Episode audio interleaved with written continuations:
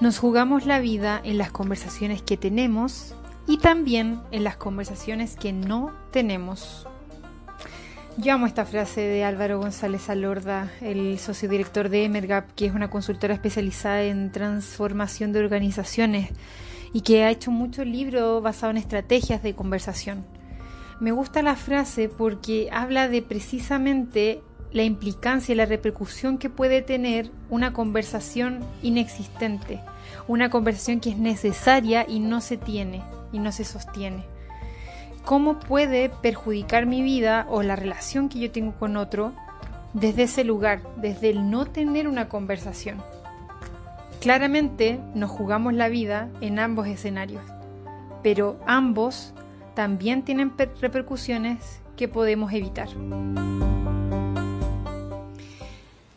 Eh, vimos la semana pasada que para aprender a relacionarnos con otros desde un espacio auténtico emocional, eh, debía primero comenzar conmigo. Usando técnicas de autocompasión y comunicación no violenta, puedo comenzar a entrar en este espacio y este mundo de acogerme y de empatizar.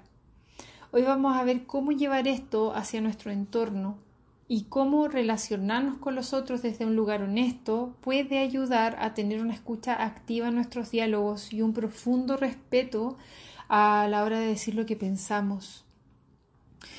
Eh, fue difícil para mí establecer un orden de cómo comenzar porque la verdad es que no existe una técnica lista o un paso a paso como receta mágica del éxito para la comunicación asertiva todos somos distintos y comunicamos de forma auténtica y no existen recetas a mi juicio, pero sí podemos filtrar datos o pautas que nos ayuden eh, a marcar ciertos pasos y acomodar esos pasos en pro de respetar lo que somos.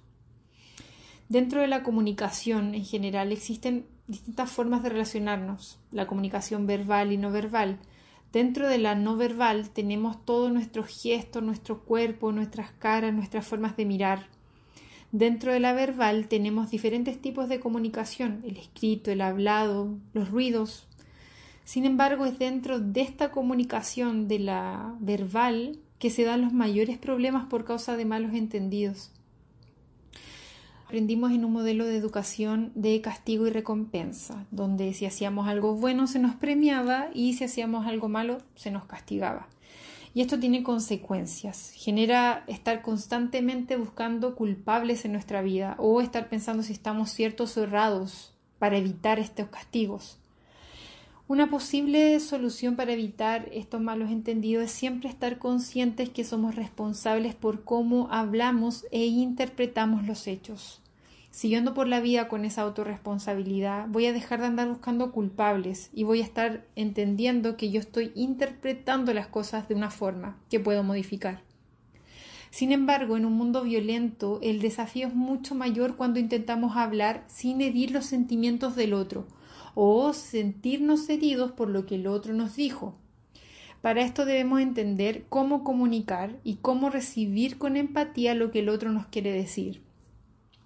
Dentro de todas las herramientas de comunicación asertiva, eh, una de las más amada para mí es la de CNB de Marshall Rosenberg.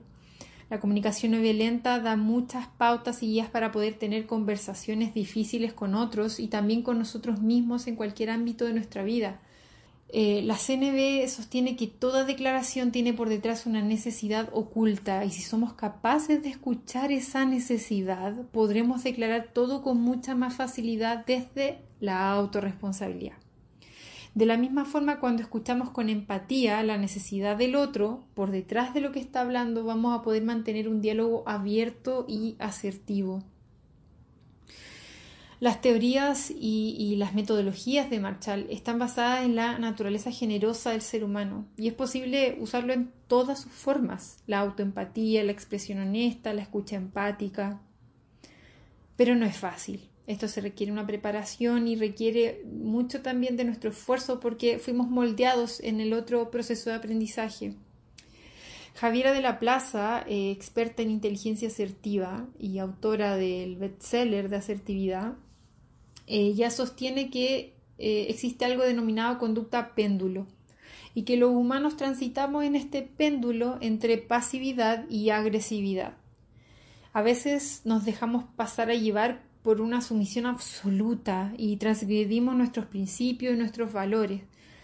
Y otras veces somos tan agresivos que nos arrepentimos de haber tenido arrebatos sin pensar. Hay humanos también que deambulan en ambas y hay otras personas que durante toda su vida se mantienen en uno de estos extremos creyendo que no pueden salir de uno de estos patrones de conducta o la pasividad o la, agresividad. Y ahí viene una pregunta, ¿cuál será el centro de este péndulo? ¿Cuál es el equilibrio?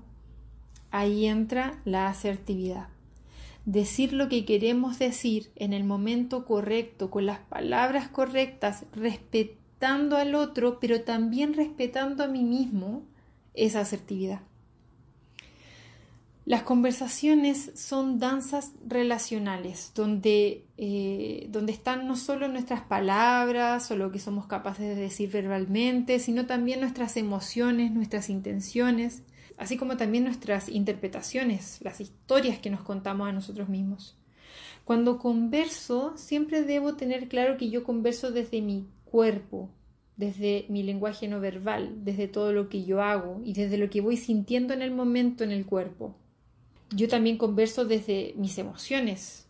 recordemos siempre que emoción es una predisposición a la acción, por lo tanto yo converso desde un espacio emocional, Converso desde lo que me pasó desde la mañana hasta el anochecer, desde lo que me pasó previamente y desde la emoción que yo siento por esa persona que tengo al frente. Y converso, por supuesto, desde mi lenguaje, desde lo que yo digo con mi boca, con mis palabras, desde lo que articulo. Entonces siempre debemos recordar que hablamos y nos movemos desde esta coherencia. Absolutamente todo de nosotros comunica debemos considerar que ciertas técnicas para mí eh, pueden funcionar súper bien, pero si yo no estoy en el lugar certero para aprenderlas, pueden resultar un completo fiasco. Así que primero creo que para que podamos aprender cualquier nueva forma de comunicarnos es muy necesario abrir nuestra mente y estar dispuestos a desprendernos de ciertas cosas que hemos aprendido antes porque no es posible aprender si yo no estoy dispuesto a desaprender. Y es importante ir realizando y una autoevaluación constante cuando vamos aprendiendo algo, para, para poder ser honestos con nosotros mismos e ir viendo qué estamos, en qué estamos fallando y necesitamos mejorar. Eh, para mí la base de una buena relación es la legitimización del otro. Para mí es como la base de toda buena comunicación y relación porque solo si yo comprendo que yo no soy experta en el otro, ni sé todas las respuestas del que tengo al frente, ni lo conozco mejor que él mismo, puedo comenzar a escuchar con atención y curiosidad. Solo si comprendo eso. Solo si respeto su legitimidad voy a dejar de cuestionar sus explicaciones y, y van a comenzar a surgir nuevas formas de conocer al otro. Si yo comienzo a creer que él necesita algo que no le he preguntado o no me he esforzado por saber o entender, es difícil que realmente la comunicación se dé. Porque si yo hablo desde ese lugar en donde lo que él diga yo lo invalido porque yo sé más que él sobre el mismo, es imposible que él se atreva a comunicar. Si bien siempre voy a entender que las cosas desde mi lugar son interpretaciones, debo respetar que el otro también tiene el derecho legítimo y natural de interpretar mis acciones y lo que yo digo o hago. Así que para que la comunicación se dé de un espacio real, necesitamos ser generadores de confianza. La confianza es algo que debe existir en una, conversación asertiva. Y además de la confianza, eh, debe existir este espacio seguro. La confianza solo se da si se me permite ser yo mismo y no voy a salir dañado de este espacio. Y aquí estoy hablando desde el lugar en donde ustedes como oyentes van a ser esos generadores de confianza.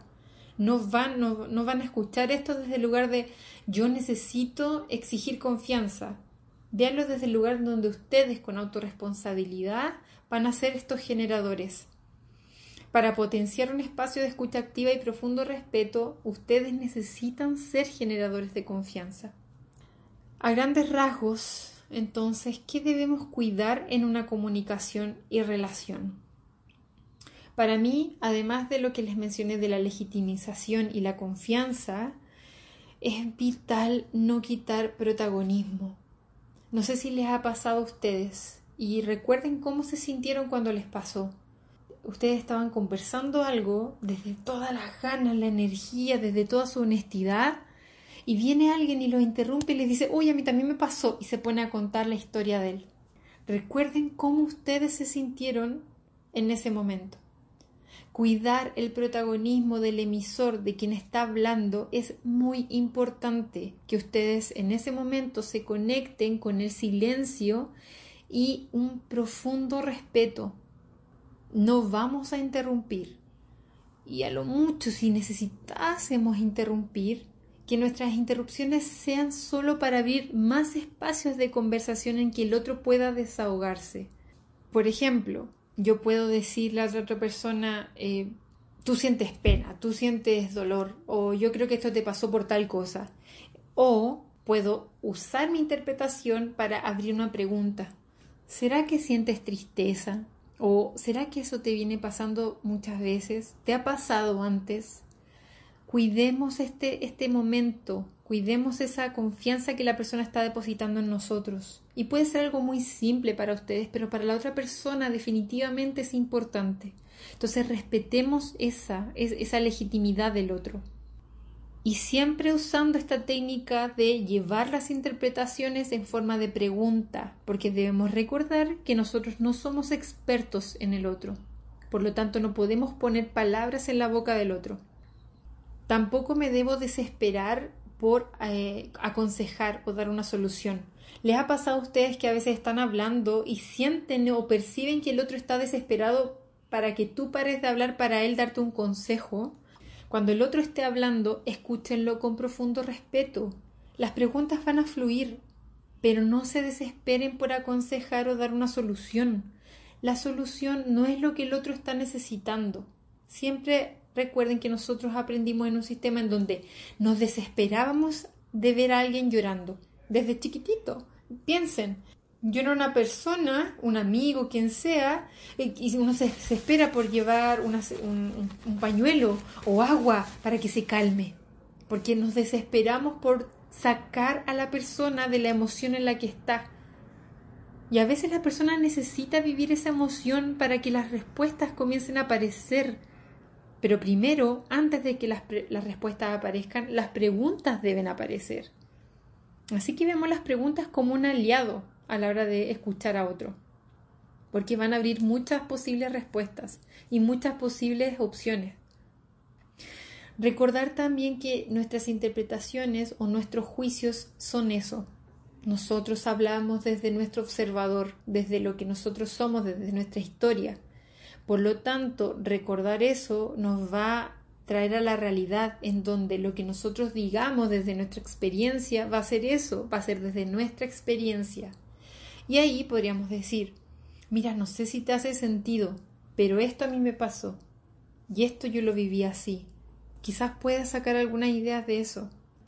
Si nosotros tenemos siempre presente y que hay una necesidad por detrás, podemos ir más allá de nuestras preguntas y decir directamente al otro o preguntarle directamente al otro, ¿qué crees tú que puedes estar necesitando? O internamente podemos preguntarnos, ¿qué será lo que esta persona necesita? Eso nos va a llevar automáticamente a la empatía, nos va a conectar con ese lugar en donde nosotros no sabemos lo que puede estar necesitando y podremos, podremos hacer una pregunta muy valiosa y muy poderosa para el otro. Y un punto importante que a mí me gusta mucho recordar, y es que en la, en la sociedad nosotros aprendimos a que la vulnerabilidad es eh, ser débil. Abrir este espacio vulnerable es casi como si tuviésemos la necesidad de ocultar lo que realmente somos o sentimos. Yo quiero invitar eh, a la, la, vulnerabilidad como un aliado en la conversación. La vulnerabilidad es capaz de sorprendernos muchísimas veces y abre espacios de conexión increíbles que nada más los abre, solo la vulnerabilidad. Así que cuando el otro está hablando y el otro me está contando algo importante, No debo ser el que nunca le pasó o el que sabe todas las respuestas. También puedo ser ese, ese aliado vulnerable y decir, mira qué interesante lo que estás contando y a mí también me ha pasado. ¿Qué te parece si juntos vemos qué podemos hacer para que no nos vuelva a pasar? ¿O qué te parece si juntos podemos encontrar una oportunidad de aprendizaje para los dos? Desde ese lugar de igualdad, para generar esa conexión. Abrir el corazón sin miedo. Todo lo que les estoy hablando, ustedes pueden escoger en qué dominio lo quieren usar. A mi juicio se puede aplicar en cualquier comunicación y relación simétrica, amor, amistad, aunque creo que asimétrica también con nuestros padres, con colegas, eh, porque puede trascender lo formal o lo informal de acuerdo al contexto. Así que se los dejo como algo que ustedes deben decidir llegado el momento. Ahora, ¿qué pasa cuando yo quiero hablar algo que no me gusta? Y aquí sí, para mí, eh, yo creo que necesitamos hacer un ejercicio previo. Es, ese ejercicio que, si bien lo habíamos hablado en el podcast anterior, es aún más importante hacerlo en este escenario previo a conversar, cuando va a ser una conversación incómoda, una conversación que a mí me cuesta. Eh, porque, por ejemplo, si estoy enojado y estoy respirando la rabia con mi nariz fuerte y tengo mi cuerpo tenso, respirar y hacer pausas es necesario porque el hemisferio derecho está fuerte cuando yo estoy enojado. Tengo una gran actividad en ese hemisferio cerebral y con esa pausa nos organizamos y es como pasar del borrador al limpio y apuntamos a lo que queremos. No sé si les ha pasado, pero uno a veces dice algo en ese estado enojado y las tres primeras o cuatro palabras o frases que salen siempre son quejas o desahogos o retos hacia el otro o culpas y no tienen nada que ver con el contenido que queremos hablar. Centrémonos en el contenido, pero para centrarnos necesitamos hacer esta pausa previa y respirar. Recordemos que toda emoción entra en nuestro cuerpo por una respiración. Susana Bloch, eh, de Alba Emotion, estudia esta metodología y la estudió por más de 30 años y nos explica mediante la ciencia cómo podemos entrar y salir de una emoción. Ahora, la idea no es andar por la vida saliendo y entrando de las en las emociones, ¿cierto? Sino aprender a reconocerlas para saber qué queremos hacer desde ese lugar. Para conversar necesitamos hacerlo eh, en un espacio tranquilo, desde ese lugar, y no con la rabia en un nivel que nos sobrepase, ¿ya? Porque en ese momento nosotros, cuando yo estoy con la rabia a un nivel muy alto, yo no tengo la rabia, la, la rabia me tiene a mí. Siempre que una emoción está a un nivel muy alto, nosotros no tenemos la emoción, la emoción nos tiene. Y no debe ser así. Las emociones tienen niveles y puedo perfectamente usar la rabia en un nivel que me ayude a sostener el momento para poder conversar. Y las emociones también tienen luces y sombras, así que también debo cuidar que la, emoción o la rabia, en este caso de la emoción que estamos hablando, no se pase a la sombra de la rabia, que es la agresividad. La, la luz de la rabia es me conecto con mis límites. Yo marco mis límites y digo basta, hasta aquí, hasta aquí yo llego. Así que puedo usar la rabia desde un lugar asertivo también. Así que esto es algo muy importante. Cuando estamos molestos por algo y queremos hablarlo, debemos reconocer esa emoción mediante la respiración y lograr, lograr un estado de equilibrio y estabilidad mediante la misma respiración. Hay algo que se llama step out, que lo habla también Susana Bloch, que es básicamente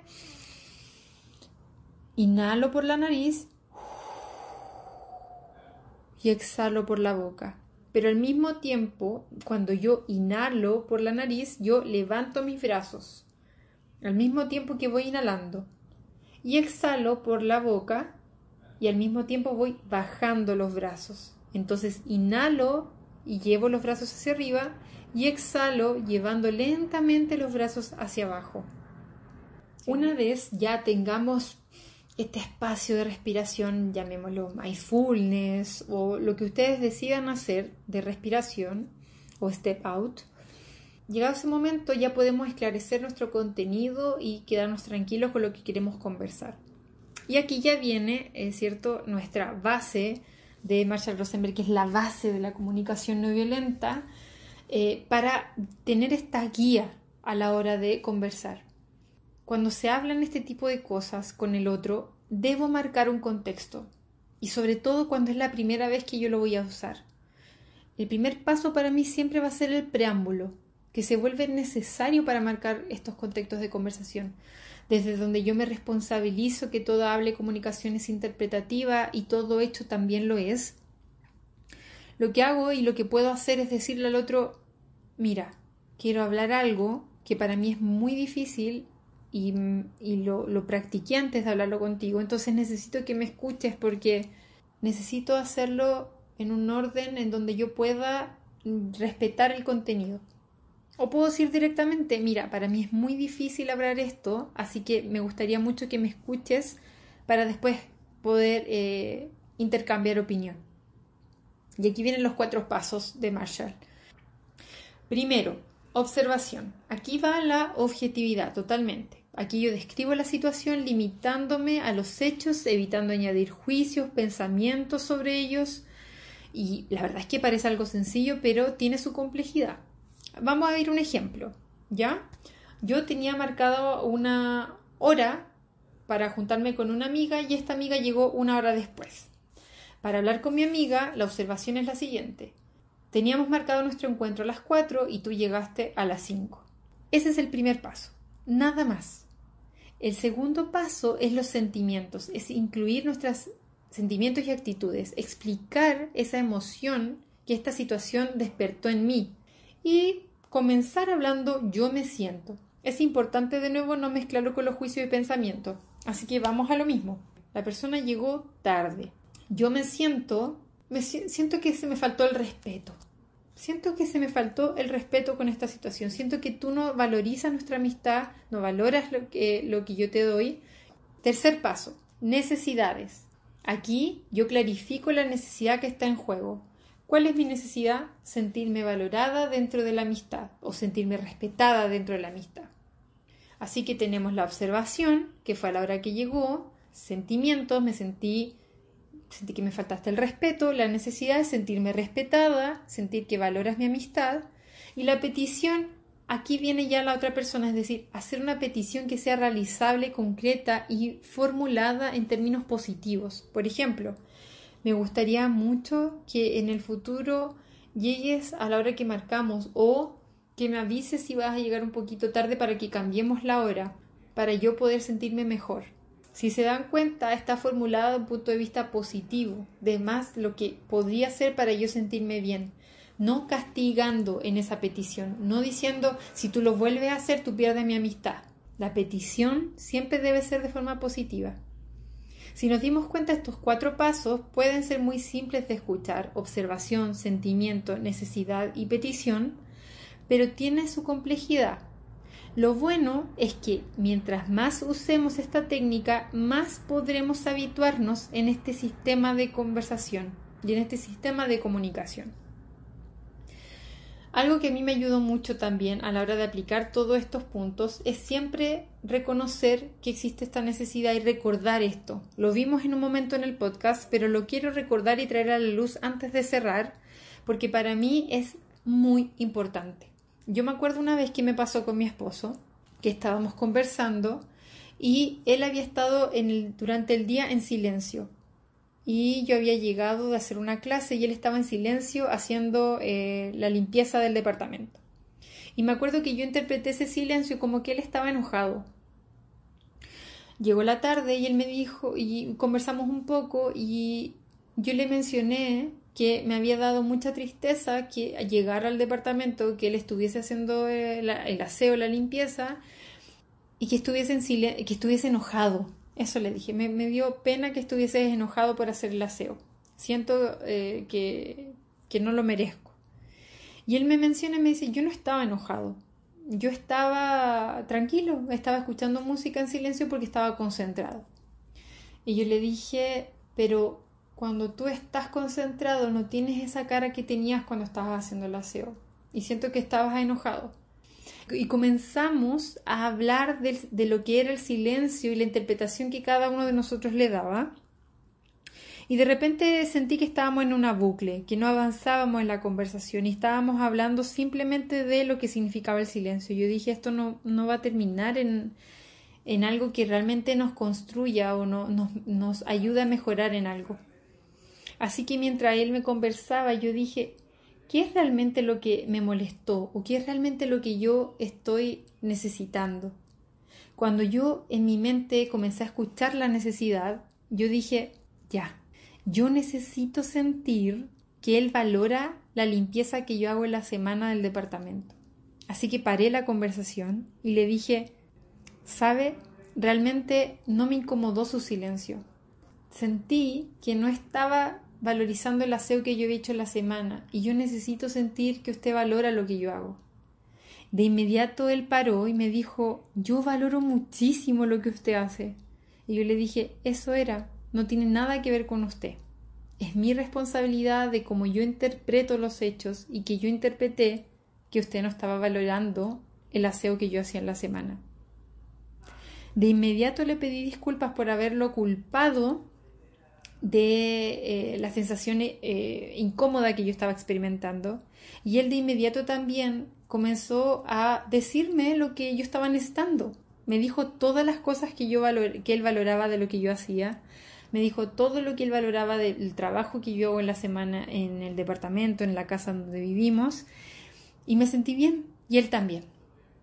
Y les quise compartir este ejemplo porque lo que hice en el momento y lo que hicimos en el momento fue parar para escuchar la necesidad que había detrás.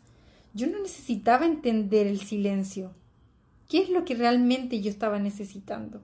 Yo estaba necesitando sentir valorado mi trabajo, lo que yo hacía porque yo interpretaba que él al estar haciendo el aseo no estaba valorando lo que yo hacía en la semana. Se dan cuenta que día a día nosotros andamos por la vida creyendo que nuestras interpretaciones son hechos. Y la verdad es que no son hechos. Los hechos son los datos objetivos que tenemos frente a nosotros. Las interpretaciones son cómo vivimos esos hechos y nosotros siempre podemos hacer algo para mejorar esas interpretaciones y para comunicar desde el lugar en donde yo no soy experto en lo que el otro está sintiendo y respetar esa legitimidad de ambas partes. Usando la asertividad a nuestro favor y usando también las técnicas de comunicación no violenta de Marshall Rosenberg en nuestra vida, vamos a poder mejorar muchísimo en la comunicación emocional que tenemos con otros. Los invito entonces a reflexionar sobre lo que conversamos y también a utilizar estas metodologías maravillosas que tenemos a disposición para eh, mejorar nuestras formas de comunicar emocionalmente con nuestro entorno, con nosotros mismos. Recuerden siempre que toda emoción es una predisposición a la acción y no podemos ignorar que somos seres emocionales. Por lo tanto, antes de comunicar o antes de hablar o antes de pedir a otra persona algo que estamos necesitando, tenemos que nosotros ver esa necesidad y esclarecer lo que estamos precisando para poder establecer nuevos roles, nuevas reglas o nuevas formas de conversación. Les dejo un abrazo enorme, un beso gigante. Espero que se estén cuidando en este momento eh, de pandemia a nivel global y me gustaría mucho que solo si pueden entren en nuestro, en nuestro Instagram de Suní Escuche de su ser o Escute su ser porque está en portugués y nos puedan dejar cualquier feedback, un cariñito, un emoji, un corazón si les gusta este podcast. Les dejo un abrazo gigante y nos escuchamos en dos semanas más. Un abrazo.